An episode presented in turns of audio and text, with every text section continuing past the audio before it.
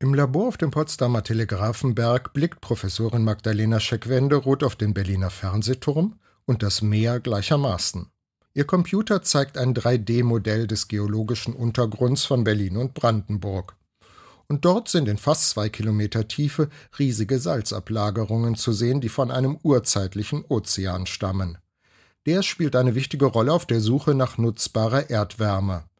Die Salzschicht ist durchaus launisch, mal liegt sie kilometertief in der Erde, mal knapp unter der Oberfläche. Das Salz hat eine sehr hohe Leitfähigkeit, eine thermische Leitfähigkeit und wirkt wie ein Schornstein. Also hier zum Beispiel guckt das Salz oben fast raus und holt die Wärme aus dem Untergrund und führt sie nach oben ab.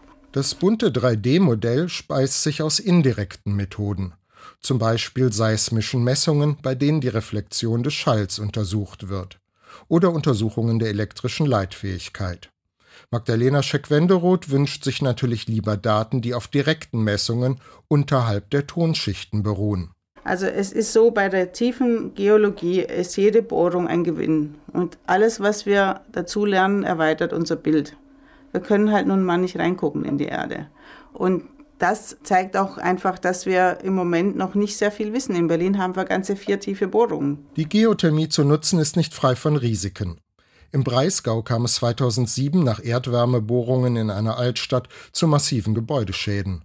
Offenbar war bei der Bohrung Grundwasser in mineralische Schichten eingedrungen, worauf sich der Stoff in Gips umwandelte und aufquoll. In der Folge hob sich die Erde in der Altstadt um einen halben Meter.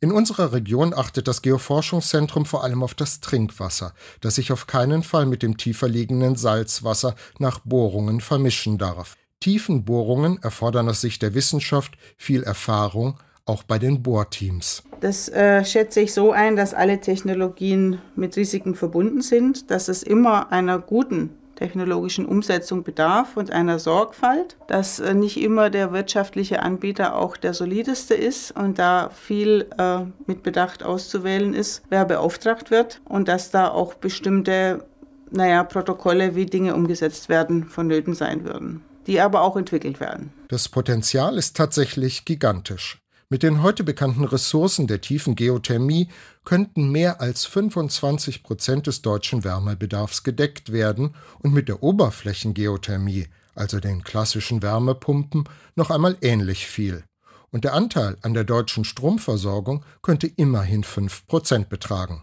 Da verspreche ich mir, wenn es mehr Forschung gibt und vor allem mehr Erkundung gibt, sehr viel von der Zukunft. Es wird jetzt auch ein Erkundungsprogramm, ein nationales Erkundungsprogramm aufgelegt von der Bundesregierung und äh, ich hoffe, dass da auch Brandenburg einen Anteil daran haben wird. Gerne zitieren die Forschenden am GFZ einen alten Spruch der Bergleute, um die Ungewissheiten zu verdeutlichen. Vor der Hacke ist duster. Inforadio vom Rundfunk Berlin-Brandenburg.